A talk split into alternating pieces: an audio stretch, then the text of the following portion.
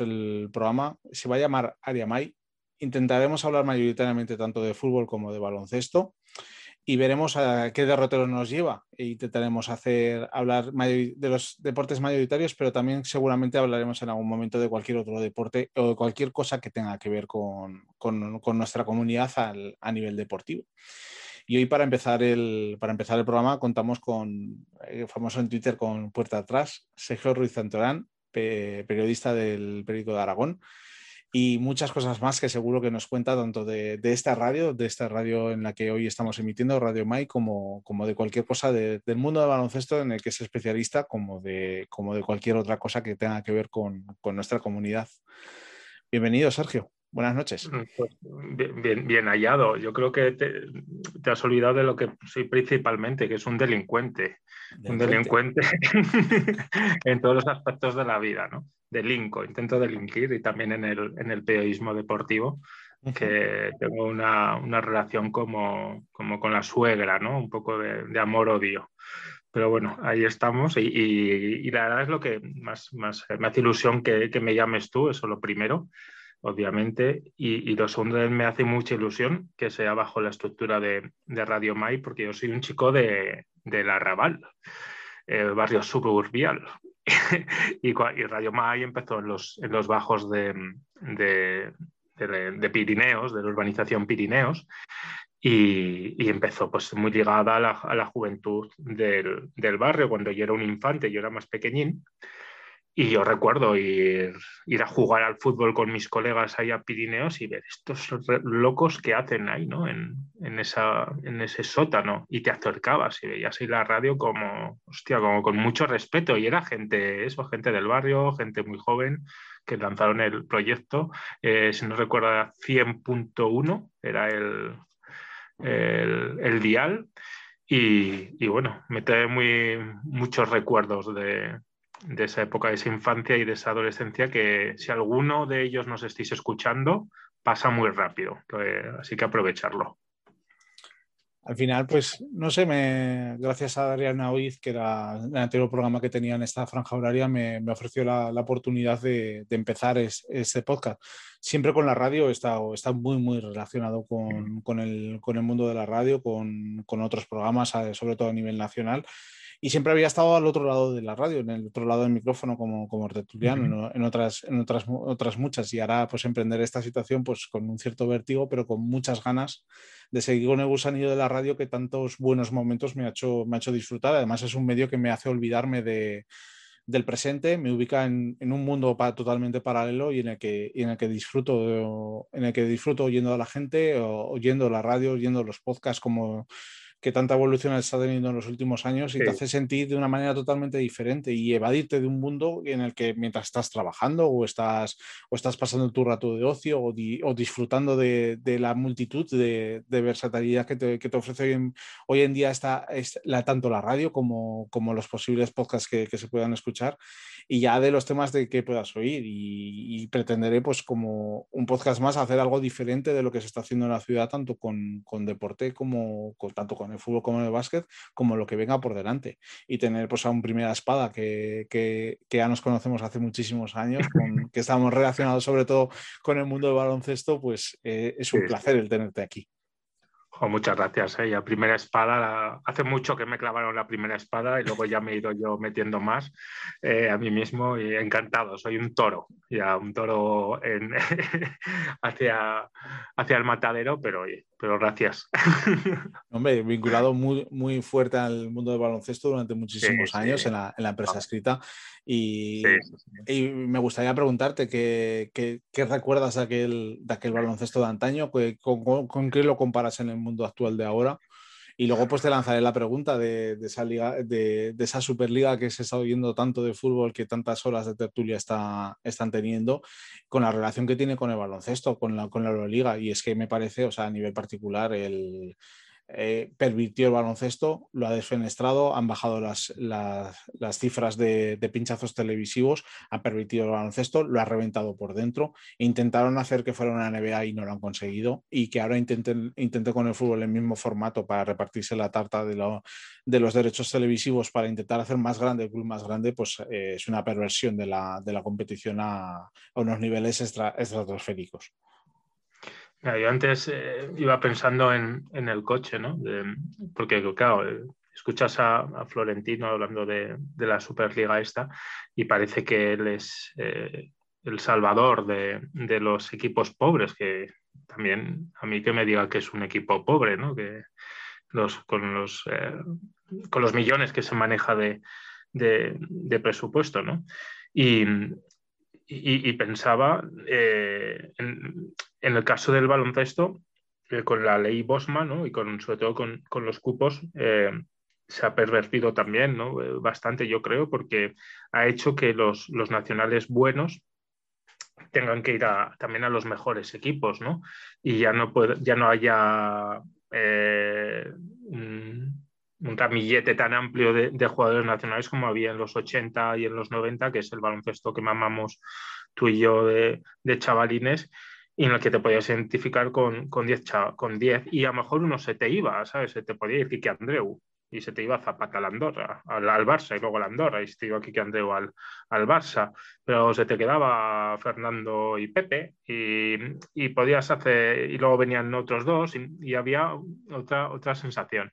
Ahora con, con estas normativas que hubo en, en, el, en el baloncesto, eh, que obviamente van ligadas a una jurisprudencia comunitaria ¿no? y, a, otro rango, eh, pero es la excusa, ¿no? Para, fue la excusa para mercantilizar todavía más el, el deporte. ¿no? Y obviamente eso también pasó en el, en el fútbol y yo creo que fueron los, los primeros problemas ¿no? que, que tuvimos y luego pues eso, el, el la caja principal que dejó de ser la, ilusión de los aficionados y, fue la, retransmisión de los partidos, con, el nacimiento de, las televisiones por pago privadas y eso ya lo, lo terminó de con la entrada además de mercados internacionales como China, Arabia Saudí, que ya no solo es que vieran, sino que venían y te, te compraban el club y hacían y, han cambiado las dinámicas, ¿no? que ahora lo único, lo único que manda o que gobierna el deporte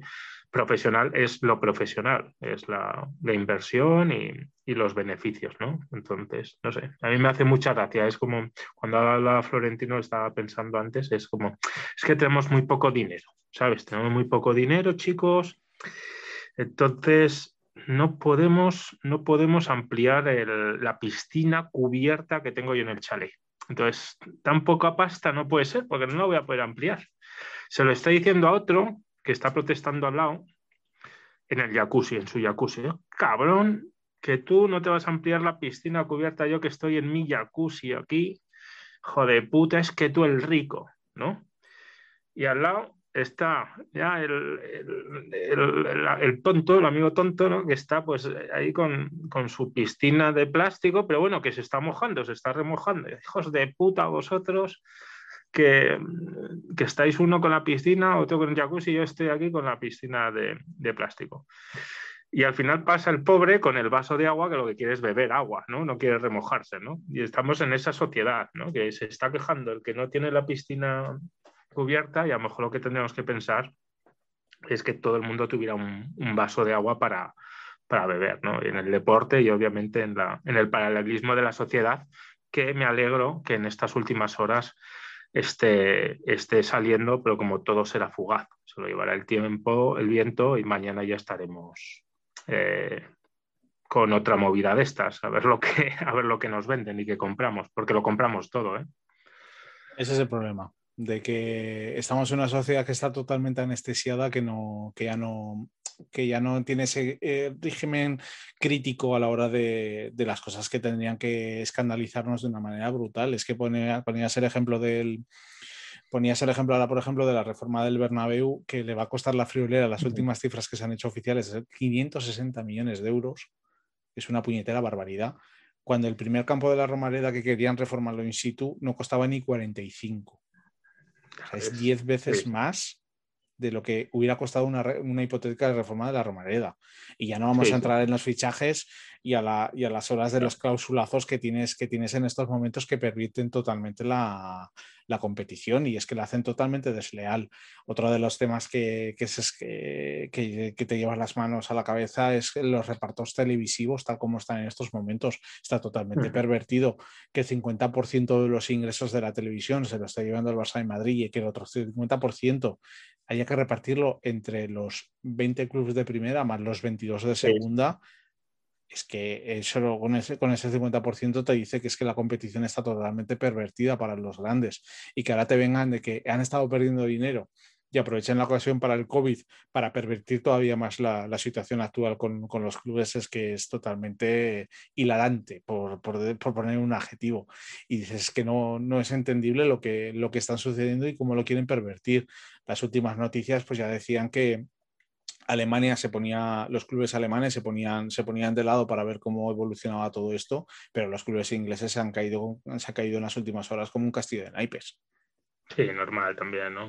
no sé, también lo han sacado a ver lo que, lo que pasa, a ver si, a ver cómo reacciona la gente, también una medida de presión para, para luego pedir, ¿no?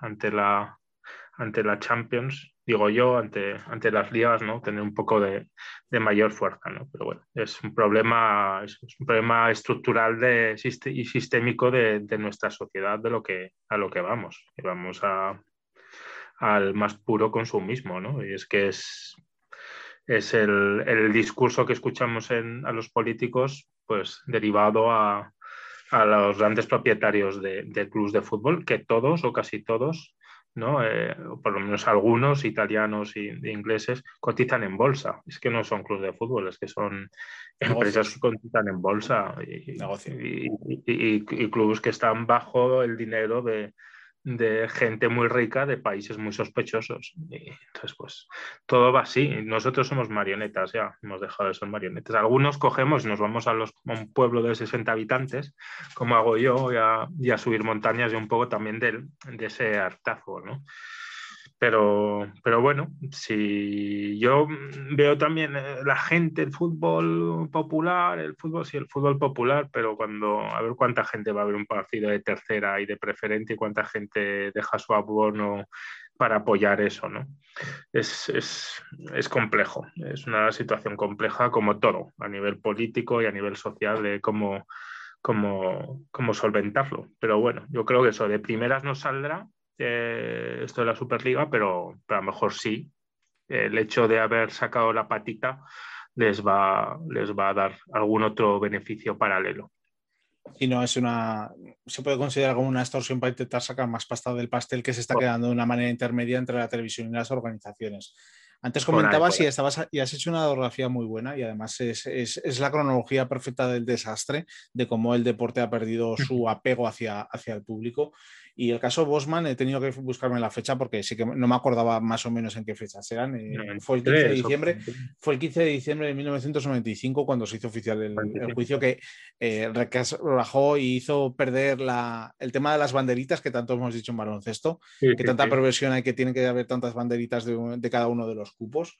Y luego ya la perversión por completo fue la, la ley de sociedad anónima deportivas el 15 de octubre del 99 eso ya fue el acabose, el acabose de tanto del fútbol como de baloncesto, como de todo el deporte que te conocías como, como arraigado en la, en la, sociedad, en la que sí que tenías que proteger las canteras para poder tener tu gente, para poder ascenderlo a, la, a, las categorías superiores, porque no había ingresos de otra manera más que eh, te hacías fuerte teniendo una cantera fuerte. Y eso era extensible tanto en el fútbol como en el baloncesto. Pero después de la ley Bosman y después de la ley de sociedades anónimas deportivas, fue todo cuando se fue a hacer puñetas. Y ahora ya es la vuelta de tuerca con unas competiciones cada vez más largas, cada vez competiciones más, más, complicadas, en las que no tenemos un calendario único, en el que perjudicas principalmente a que le está pagando la nómina al, al jugador y luego cuando hay lesiones, no, eso el que se lo come es el, el propio jugador y el propio equipo. Añadido todo esto, es que no tiene nada que ver el deporte que conocimos en los 80 y en los 90 con el deporte, el fútbol, como se, mal llamado fútbol moderno que tenemos actualmente, o el baloncesto, por, por hacerlo equiparable.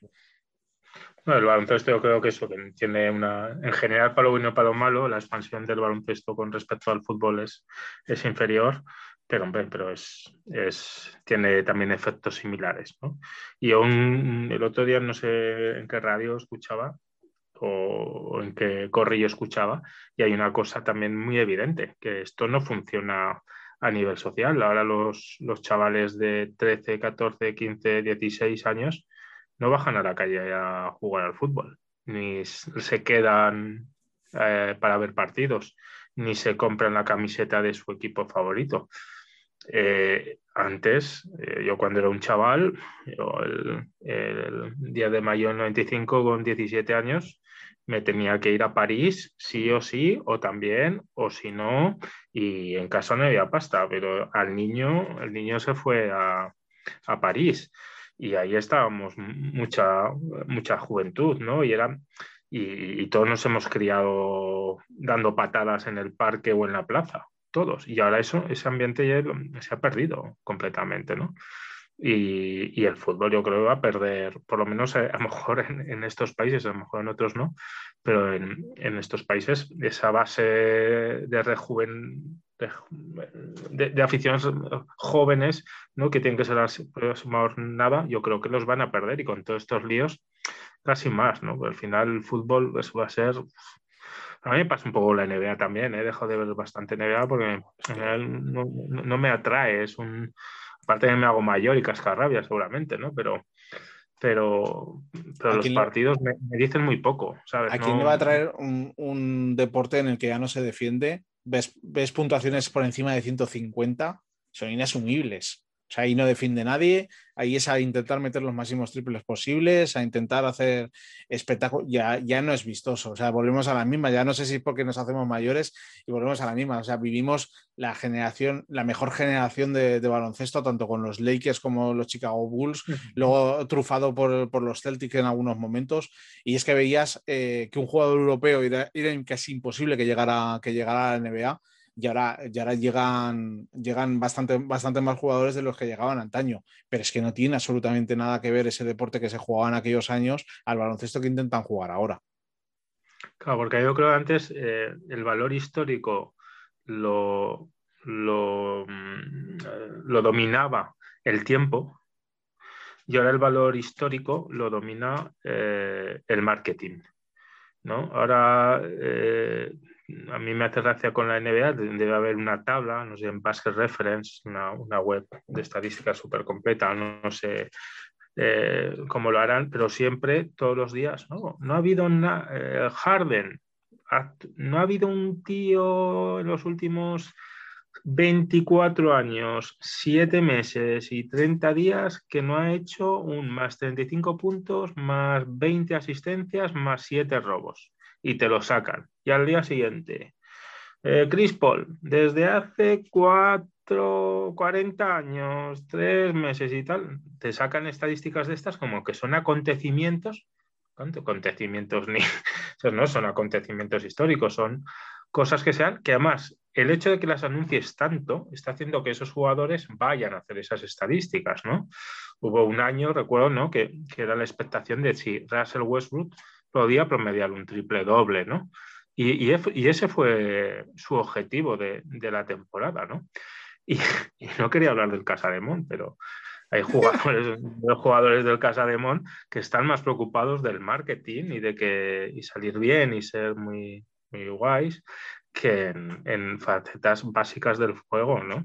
Y vende, lo peor es que vende, ¿sabes? Eso es lo que también nos atrae ahora y lo que la, el highlight y la, tú, yo, tú ya sabes que yo he sido, he sido entrenador de, de, niños, ahora estoy en barbecho, pero, pero una de las cosas que como entrenador más tenías que controlar era que el niño, yo te hablo de, de mini, ¿eh? aunque bueno, también he tenido charlas con entrenadores de perfeccionamiento de clubs ACBs que tenían problemáticas similares en, niveles KDTA, ¿sabes? De chavales que supuestamente iban a llegar a ACB, de que los chavales no, había, no sabían conceptos básicos de baloncesto. O sea, de una arrancada, eh, un primer paso, no los tenían tanto trabajados porque lo que molaba era el dominio del bote de una forma, eh, la generación de mi propio espacio para hacer un tiro, todo lo que ven en los highlights de, de, NBA o bueno, pues de la CB no, porque no, no, la ve nadie o no se puede ver. ¿no? Pero vamos hacia ese tipo de, de deporte, un deporte espectáculo, un deporte de, papel de celofán, ¿no? Muy, sí, muy bonito, pero con poco, con poco jugo, ¿sabes? Claro, es que ahora me, has, dicho la página, me he metido partido de hoy, Memphis 137, Denver 139. Sí, sí, muy bien. Y, Fantástico. Y, eh, y Jokic ha metido 47 puntos y 15, y ha cogido 15 rebotes. ¿Y qué? Sí, es la polla, es muy bueno. ¿Y qué? Seguro que han ido de lado a lado tirando, tirando el partido sin hacer jugadas, sin hacer pizarras, todo técnicas de tiros desde tres o desde dos o desde su puñetera casa para intentar meterlo. me, has, nombrado Casa de Mon, eh, aunque como tú y yo sabemos que estamos muy desconectados últimamente por, nuestro pasado alocentrístico, eh, ¿hay, ¿hay alguien que entienda lo que ha pasado esta temporada? Mira, yo. Porque, eh, pasas por Casimiro, le terminan echando. Si viene Oveja, Oveja se va por diciendo por, por, por problemas de, de, salud de algún familiar, se ha pedido trascender. Eh, cuando realmente pues, lo que pasaba es que tenía un cisma dentro del vestuario que se ha visto demostrado en el último partido, de que el segundo es capaz de ganar un partido cuando eran incapaces de ganar los anteriores. Han llegado a las 11 mínimas victorias y ahora veremos qué termina haciendo Casimiro en la, en la Champions League. Igual este, igual este Kai, eh, este, que lo seguiría llamando Kai, aunque sea Vázquez Zaragoza, igual es capaz de, igual es capaz de, terminar ganando la Champions. Mm, sí, vete tú a saber. Ojalá, ¿no? Ojalá sería una buena noticia. yo no quiero hablar mucho del Casa de Mon porque mm, eh, al principio de temporada, obviamente, yo tuve una postura muy a favor de un amigo mío, que es Diego Campo. Eh, y, la es que sentí que más allá de, la... Estaba sentenciado, espera que te corte, estaba sentenciado sin haber venido. Sí, ¿no? Y en la jornada 2. Entonces, eh, yo creo, yo creo eh, que soy una persona que mm, sabré menos o más, pero bueno, que llevo tiempo ¿no? en esto y, y, es verdad que es mi amigo, yo lo defendía también en parte que siendo mi amigo y también lo defendía, eh, pero veía los defectos y hay cosas que he hablado con él, ¿sabes? Y también conociéndole, porque él estuvo en estudiantes y yo vi esa etapa en estudiantes. Diego se va de estudiantes siendo una persona ultra querida que nadie entendía cómo se, iba, del club, salvo, salvo por los resultados, ¿no? Y en, y en, Zaragoza no le ha dado tiempo ni a eso, pero, pero yo creo que eso, que, que hubo eh, una, una crítica muy eh, profunda hacia él desde ciertos sectores. Y yo además, eh, cuando intenté defenderlo un poco, me sentí como varios, mm, desde varios puntos que no entendía. Porque entonces he decidido este año hablar muy poco de Casa de Mon, no voy a hablar aquí, pero intento hablar poco. ¿Tiene tanta fuerza la prensa de esta ciudad, tú que estás metido dentro, eh, como para poder tumbar, como para poder tumbar o hacer una, una corriente crítica contra, contra un entrenador para terminar cargándotelo? La, la prensa, mira, cuando se habla de la prensa de Zaragoza, yo recuerdo cuando tenía 20, 21 años, hace 20 años, qué viejos somos, cuando iba a las ruedas de prensa, las, las primeras, ¿no? Yo, llegué al periódico de Aragón en el 2000 y el, y el proyecto es del 2002, o sea, yo era becario, empezaba con mis primeros contratos. Y recuerdo esas ruedas de prensa con Oliete, luego con Yulbe, que tenías detrás a Manolo Ramón, que era un periodista de Radio Nacional de España, que yo había estado de becario con él. Tenías a Zárate, que todavía hace cosas con la Federación Aragonesa, está en Radio Televisión Española. Tú los veías a ellos, que habían toreado todo, todo, y les venía Yulbe bueno, que el, gallito Yulbe, ¿no? que aquí es admiradísimo todavía, el fracasado de Yulbe es admiradísimo, bueno, no he hecho nada, pero es súper admirado porque hacía muy, muy buenos hilos en, los, en los foros y, nos ponía a raya a los periodistas. En fin, pues bueno, pues veías a esos tíos, eh, a estos periodistas de cuajo, cómo están las ruedas de prensa, y ahora tú ves y no, no, no, quiero criticar a mis compañeros, ¿eh? sino es, es, culpa también de lo que hemos hablado antes de, del fútbol, ¿no? del peso de, de la empresa y de, del cambio de perspectiva y de que un periodista ahora tiene que hacer 700.000 cosas por cuatro, por cuatro duros. Ahora mismamente la, la, la prensa de Zaragoza del baloncesto eh, es, es, mm, no, no, es que sea inexistente, claro que trabajan, son currantes, tío, pero, pero no hay una fuerza, ¿no? También ha, cambiado mucho cómo controlan los clubes la comunicación, antes era todo mucho más accesible, ahora no, ¿sabes? Y, la gente está, pues bueno, está lo que está y demás. Yo creo que hay algún medio que sí que, o algún periodista que lo asume más como propio y, y alguno de esos periodistas sí que yo veo que, que por lo menos que te he dicho, mm, yo creo que se le fue la mano. O sea, son gente a lo mejor que está muy metido en las dinámicas del club y se consideran que están dentro de la dinámica. Por encima del bien y del mal.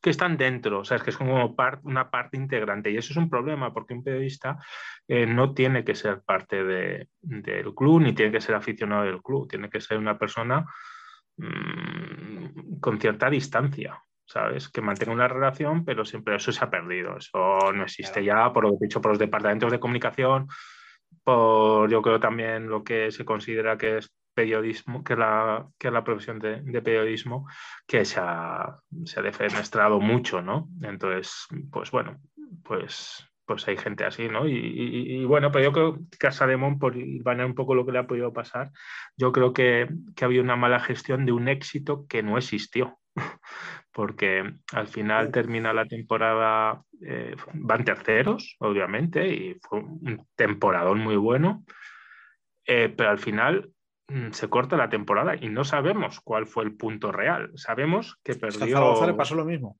Al Real Zaragoza le pasó exactamente lo mismo. Igual, pero en, el, al Zaragoza sí que fracasó. Sí que fracasó porque no subió.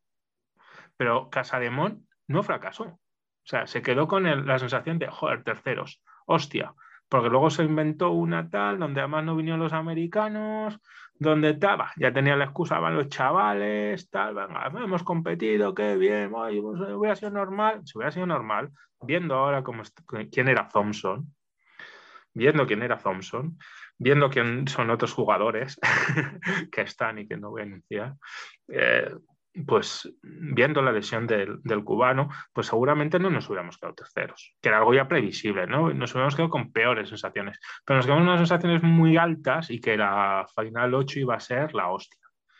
Y empiezas con un entrenador eh, con una plantilla que no es la misma, pues estás con Thompson, no tienes cuatro, eh, tu apuesta de la generación Z que ya no existe, si te das cuenta, la generación Z que fue el año pasado, el plan de marketing del club, no existe se ha ido Carlos, eh, se ha ido Pradi.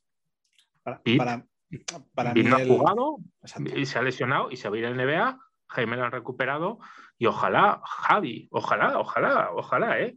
no es una crítica del club, ¿eh? digo que, eso se ha parado también, ¿no? Ojalá, ¿eh? ojalá, Mara, que pueda salir, que no se vaya antes, ojalá, ¿no? Y, eso, yo creo que se, se desfragmenta la plantilla, mm, viene un entrenador que es un entrenador de fuego lento, pero que tiene, es que hay que recordar el calendario. Tenerife, que se compite en Tenerife, Real Madrid, que se va perdiendo de 16 y se reacciona, y vas a la F8. Y en la F8 juegas, el primer partido es el mejor partido que se juega en defensa de toda la temporada. Y, y yo, cualquiera que lo esté escuchando, que vea ese partido. ¿no? Lo que pasa es que Diego no, no logra hacerse con el equipo, es verdad, y Diego tiene, yo creo, una problemática de... no es un buen vendedor de pisos. ¿Sabes? Otros te venden muy bien los pisos. ¿sabes? Tú lo mismo. Yo, cosas que decía Ocampo a principio de temporada, se las escuchaba a la oveja, pero te las vendía mejor. Porque es argentino, porque es tal. Pero te está diciendo lo mismo. Estos tíos no defienden un carajo. Estos tíos no se ponen una pelota.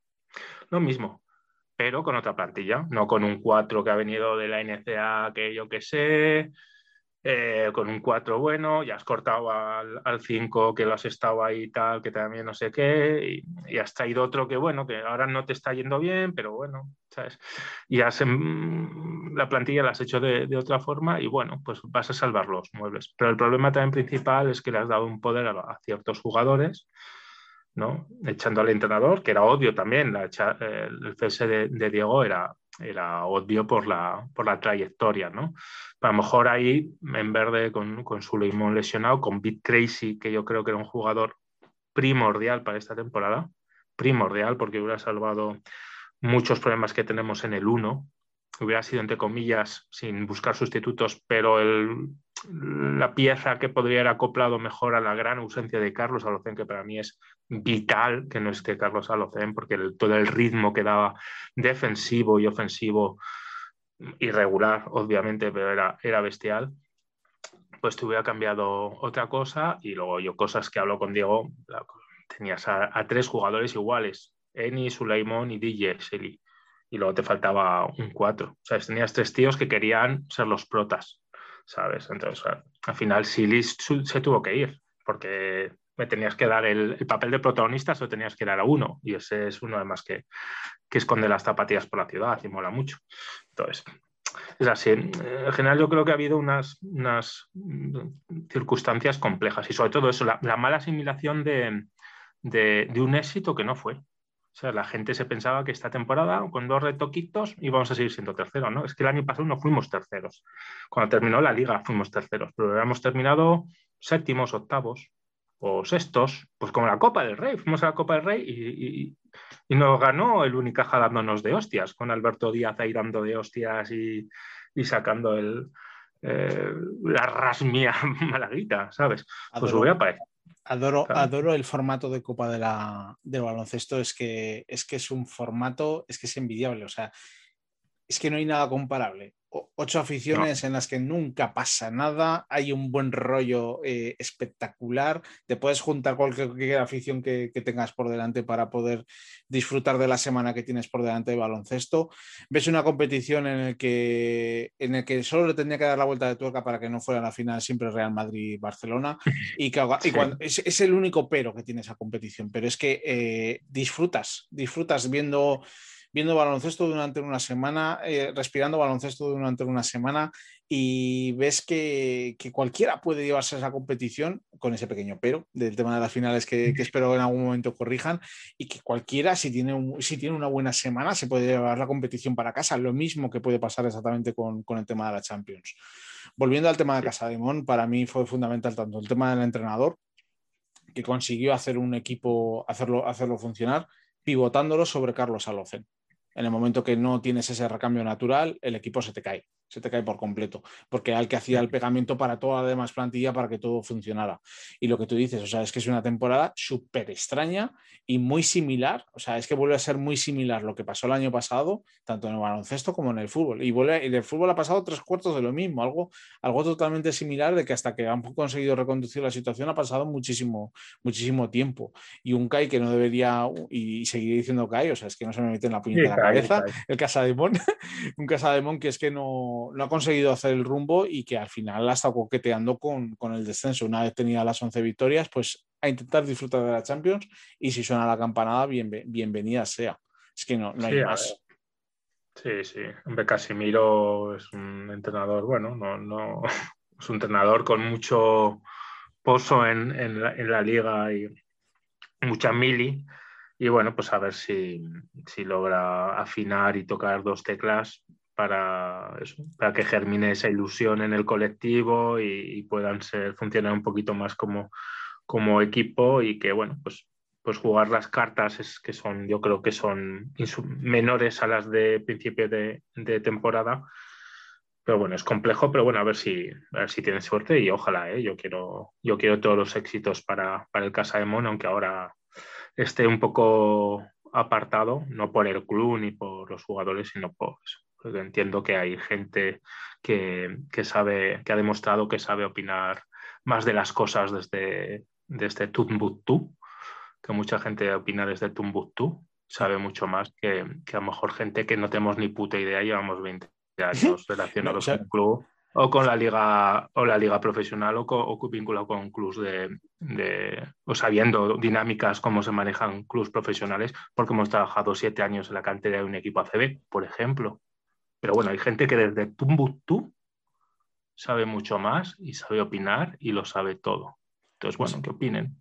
no, si, al, final los años, no, si al final los años lo que te tiene que hacer la experiencia es que cada vez sabes menos y es que, y es que se demuestra, o sea, no, no, no estás dentro de una dinámica, no sabes lo que está pasando dentro, te pueden llegar oídas y, relanzo con un tema que has tocado antes, y además es eh, que me, gustaría sacarlo otra vez, es el periodismo que había en los 80 y los 90 y el periodismo que hay ahora.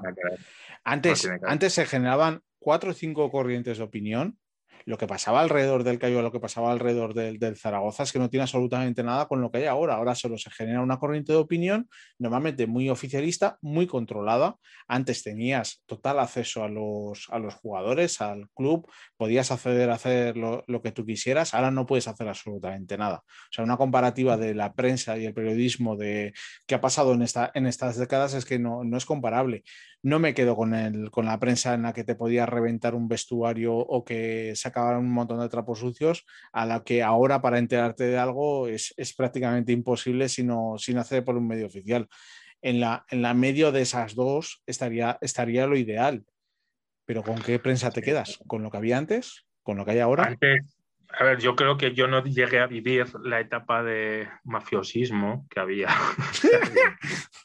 así, ¿no?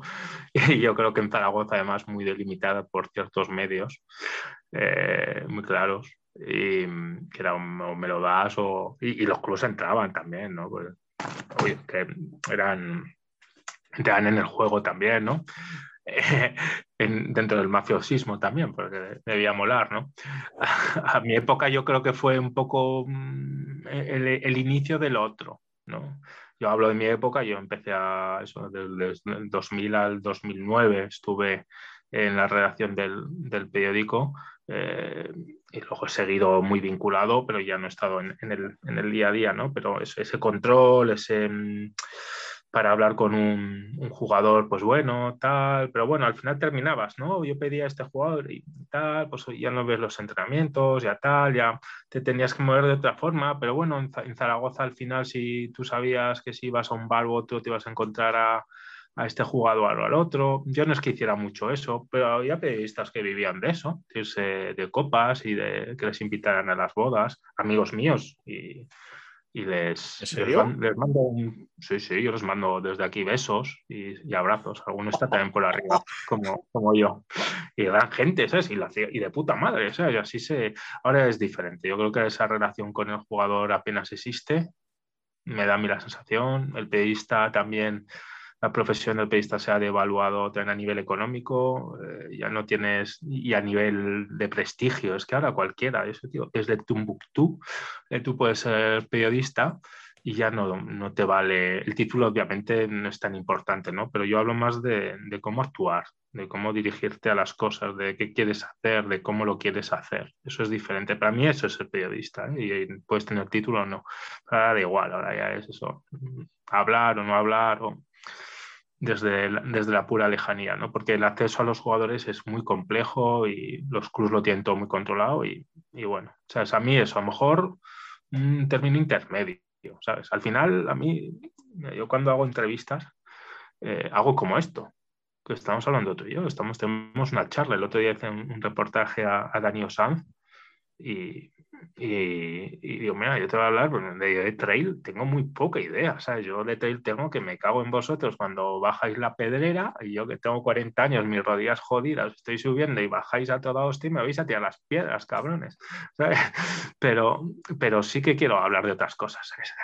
Si has hecho el este es que este espacio, y que es muy necesario, porque no llegas a conocer a, realmente a la otra persona, es lo que, lo que se tendría que favorecer en, el tema de las tertulias. O sea, no tanta, no tanta gresca, no buscarte la vuelta para buscar el titular, ni ese socialismo, es el buscar tener una charla distendida en el que puedas conocer un poquito más a la persona que tienes en el otro lado. Y al final, pues lo que van es a buscarle el titular, el titular grande, a distorsionar la entrevista para, poder conseguir tu, objetivo. Y es que al final, es que por eso se ha conseguido que al final los clubes se blinden para no intentar que, les perjudiquen de, a la hora de, sacar cualquier noticia, sea real o no, esté contrastada o no, cuando realmente lo que se tenía que buscar es algo diferente, o sea, buscar no ese, no, ya no te digo el buen rollismo, sino por lo menos buscar lo que es el día a día del club, que al final muchos socios abonados eh, que, pertenecen al club lo que quieren es saber la actualidad y no lo que tú me quieras vender. Claro, y porque eh, también eh, primero, es el, acceso a la información es mucho más complejo, está más, más delimitado.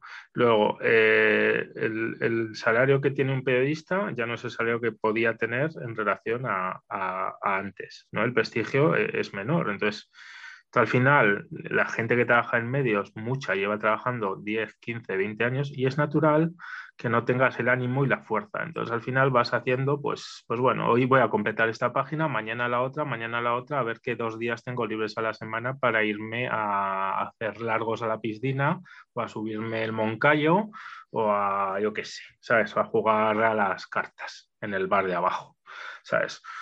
Porque tú también quieres vivir. Entonces al final son, va cargando esa ilusión de hacer cosas diferentes y tal, y más en, un periodismo como el local de Zaragoza, en regresión, donde cada vez se cierran o echan a más gente o cada vez eso se paga menos, es normal, es normal que no haya. Y luego, pues también la, forma de ser de las personas que somos, yo creo que somos mucho más cobardes, ya te digo, eh, no somos como éramos Zárate o Manuel que se la soplaba todo se la soplaba todo y ahora la gente no nos sopla todo, estamos como más vigilados y a ver lo que dicen y a ver cuántos me gusta y cuántos no sé qué, o no me la sopla o voy contra el más débil, ¿sabes? Y, antes a lo mejor era lo contrario, lo que decías tú, ¿no? Más mafiosillo. Pues me voy a cagar ahora en el presidente y le voy a decir que se ha ido con dos chaticas a Esteban y lo hemos visto para que el que manda soy yo, ¿no? Ahora eso ya no, ya no existe, pero el real problema es que el, periodismo, el periodista actual tiene una falta, una falta de motivación tremenda, porque no puede llegar a la, a la información y porque desde sus propias empresas también, ¿sabes? si... Vamos a dejarlo que cortan las alas. No, pero no porque digan de esto no hables, porque no, a lo mejor antes podría ser y a lo mejor ahora no, sé hasta qué punto, ¿no? Porque no, se llega a, esos niveles de conocimiento, sino por el simple hecho de que ganas una mierda y, y acaban de despedir a tu compañero de al lado. ¿Sabes? Entonces tú estás ahí en la silla y bueno, pues vas a hacer según el día, harás si el día que estás motivado vas a hacer algo mejor y el día que no estés tan motivado vas a hacer menos. Pero ¿qué motivación, ¿qué motivación vas a tener si sabes que puedes estar al día siguiente en la puñeta de la calle? ¿Qué motivación puedes tener a la hora de trabajar si estás con el yugo y, con, y siempre con el filo del cuchillo de que te pueden estar terminando echando? Y lo que tú dices, con unas condiciones totalmente precarias. Pero claro, están precarias para todo el mundo, que ese, que es el otro problema. Que no, que, no solo, que no solo es en un medio, que es en, que es en absolutamente en todos. Pues ojalá, o sea, es que ahora miras el reloj y es que ojalá todas las tertulias y ojalá todas las que tenga aquí delante sean exactamente igual. Sabes que llevamos una hora hablando. Ah, sí, ah, no tengo ni idea. Yo, es que largo. Yo soy un tímido un tímido que habla mucho, con que... pues, y te unos rollos que lo, que lo siento, ¿eh? No, al, revés, o sea, ojalá se pasa, el, se, pasa el tiempo volando y es un, es un lujazo haber poder contado contigo y espero poder seguir contando contigo para en, en siguientes fechas por aquí adelante. Pues cuando, cuando tú quieras, yo estoy encantado y, y nada, charrar y charrar con, con, buena Chen, ¿eh? como tú, y, y, nada, y hablamos de lo que quieras. Yo ya, yo soy multifaceta, no sé de nada, con que si me hablas de, de, Ibones del Valde Chistao, pues mejor, que de ahí a lo mejor sé un poquito más y, y de, yo qué sé, de alguna cosa. Me encantado. ¿Nos, hemos dejado alguna cosa en el tintero? Mil cosas, me iba a, cagar en más gente, pero no, lo dejamos para siguientes, o sea, en la siguiente lo dejamos, lo dejamos. Me te, daría una lista y empieza a ver. Háblame de Julve. ¡Uh, Julve, Julve, Julve! Que aquí la gente lo idolatra todavía.